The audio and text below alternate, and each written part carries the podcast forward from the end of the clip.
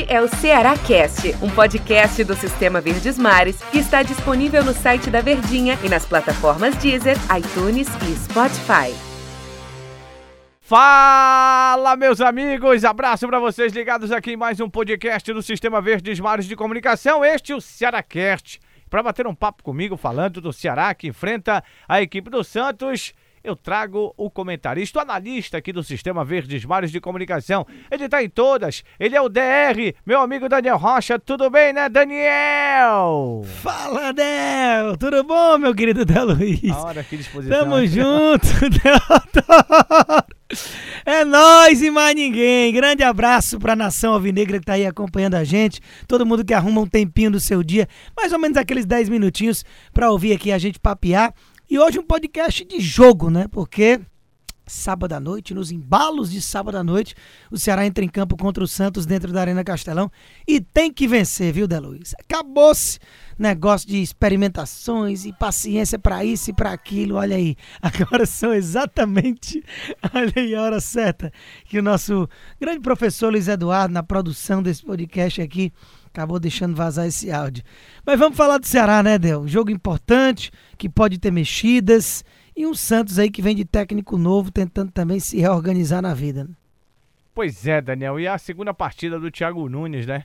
Tem que, eu não sei se mudar muitas peças, mas mudar a forma como o time jogou diante da equipe do Grêmio, né? Eu acho que esse, essa semana foi a principal é, o principal trabalho, o principal pensamento do Thiago Nunes e de, seu, de sua comissão técnica, dos jogadores, para mudar o que foi feito. Dá para mudar com as peças que estão aí ou essas peças precisam realmente elas mudarem primeiro para que o time possa voltar a jogar bem? Como é que você entende isso aí em relação a mudanças, Daniel? Tem muitas posições nesse time do Ceará e que a gente já conversa frequentemente durante as nossas preocupações com relação à qualidade, né?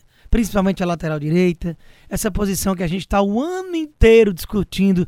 Já é o Clebão, Viseu, aí Viseu saiu. Agora já é o Clebão. E nenhum dos dois consegue, digamos, ser dono da posição.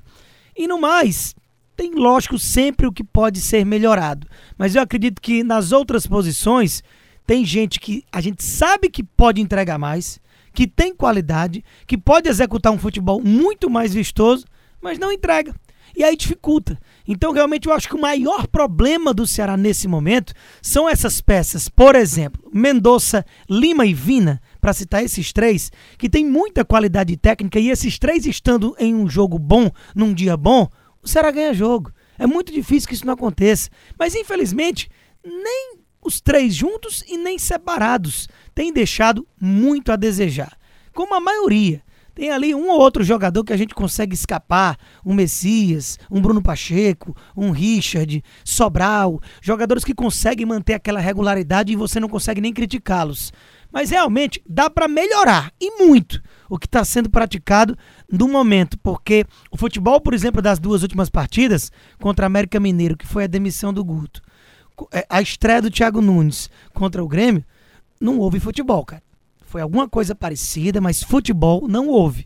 E isso, para um time da qualidade do investimento no quarto ano de Série A, como é o Ceará, não pode acontecer. Então acredito que dá para mudar para melhor o que vem sendo feito. Mas para mudar de patamar e também o torcedor não pode querer tanta coisa assim, aí só vai com alguns reforços que nessa altura do campeonato é difícil. Tá para cobrar do Thiago Nunes se o resultado não vier contra o Santos? Dá para cobrar já alguma coisa do Thiago Nunes ou é cedo ainda? Tem que dar aquele tempo para que o treinador possa conhecer mais esse grupo? Ou já está na hora, se, repito, se não vier o resultado, cobrar do Thiago, Daniel? Eu acredito que é mais ou menos nessa linha de raciocínio da, do, do último pensamento aqui que eu estava falando é, para esse jogo do Santos. Por quê? Porque claro que dá para melhorar e muito, viu? E quando eu digo que dá para melhorar e muito é porque não houve absolutamente nada de positivo no jogo contra o Grêmio. Então o que se espera é um futebol minimamente decente, que você consiga se defender de forma coerente, que você produza ofensivamente, que você consiga criar, que você no mínimo leve perigo ao gol adversário, no caso o goleiro João Paulo. Porque se isso acontece, pelo menos é um sinal que você jogou, que você tentou, que você criou. E isso não aconteceu contra o Grêmio. E isso eu espero que aconteça contra o Santos. Porém, Ainda vai ser muito cedo. Se jogar muito bem, se jogar muito mal de novo. Quer dizer, se jogar muito mal de novo, aí eu já acho estranho. Uma evolução para o que aconteceu contra o Grêmio, eu acredito que vai haver. Mas é, ainda vai ser cedo para qualquer tipo de posicionamento com relação ao Ceará de Thiago Nunes. Mas a verdade é uma só, amigo. São dois jogos dentro de casa agora em sequência, contra o Santos agora à noite, contra a Chape na, eh, na próxima rodada.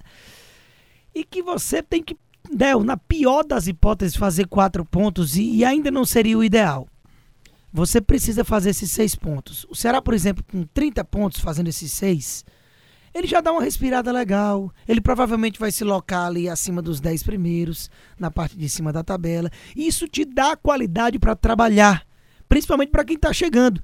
Já pensou se o Thiago Nunes tiver aqui para o terceiro jogo dele, que será contra a Chape, que é um adversário que tem que vencer a qualquer custo, principalmente jogando em casa, e já perigando entrar em zona de rebaixamento? caso não vença o Santos. Então, isso é uma pressão totalmente desnecessária e que não é bem-vinda de jeito nenhum.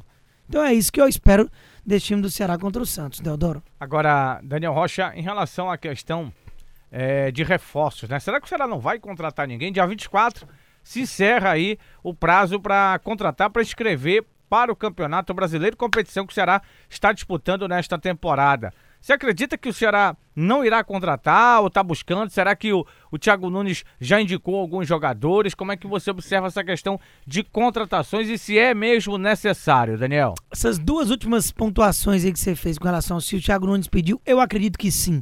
Porque é um padrão de todo técnico, principalmente sabendo que o Ceará não está às mil maravilhas, que o time não está fechado, é, que a coisa não está fluindo muito bem e chegando próximo e próximo demais, né?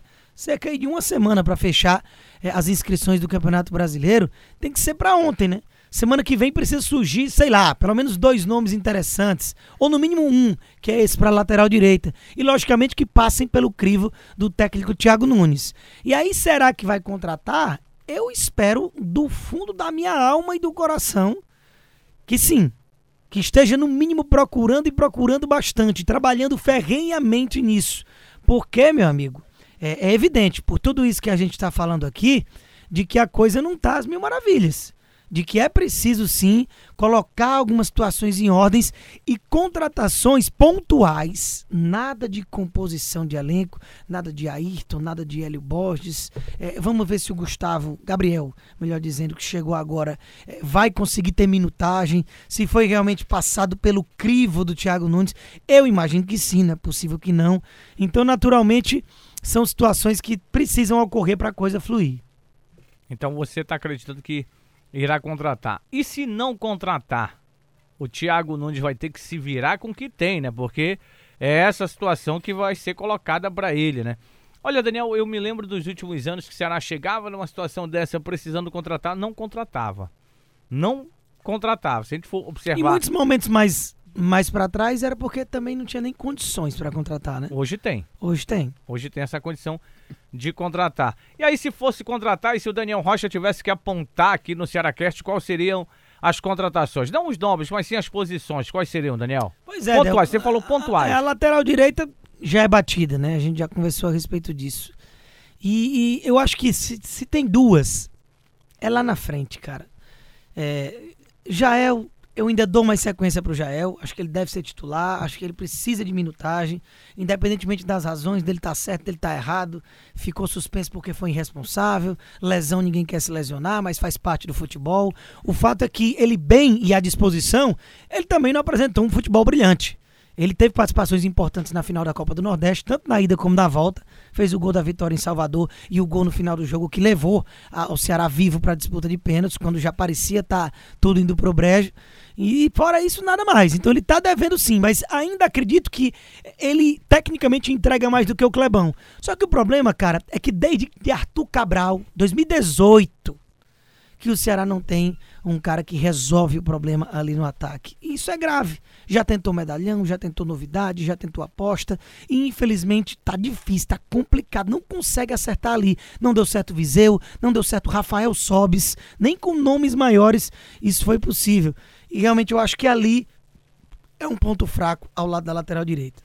Ô Daniel, rapidamente, pra gente finalizar aqui, você tá apostando aí nessa vitória contra o Santos? Eu espero demais, só que para isso ainda é uma incógnita, porque eu não sei como é que vai ser o Ceará do Thiago Nunes, o Ceará do Thiago Nunes.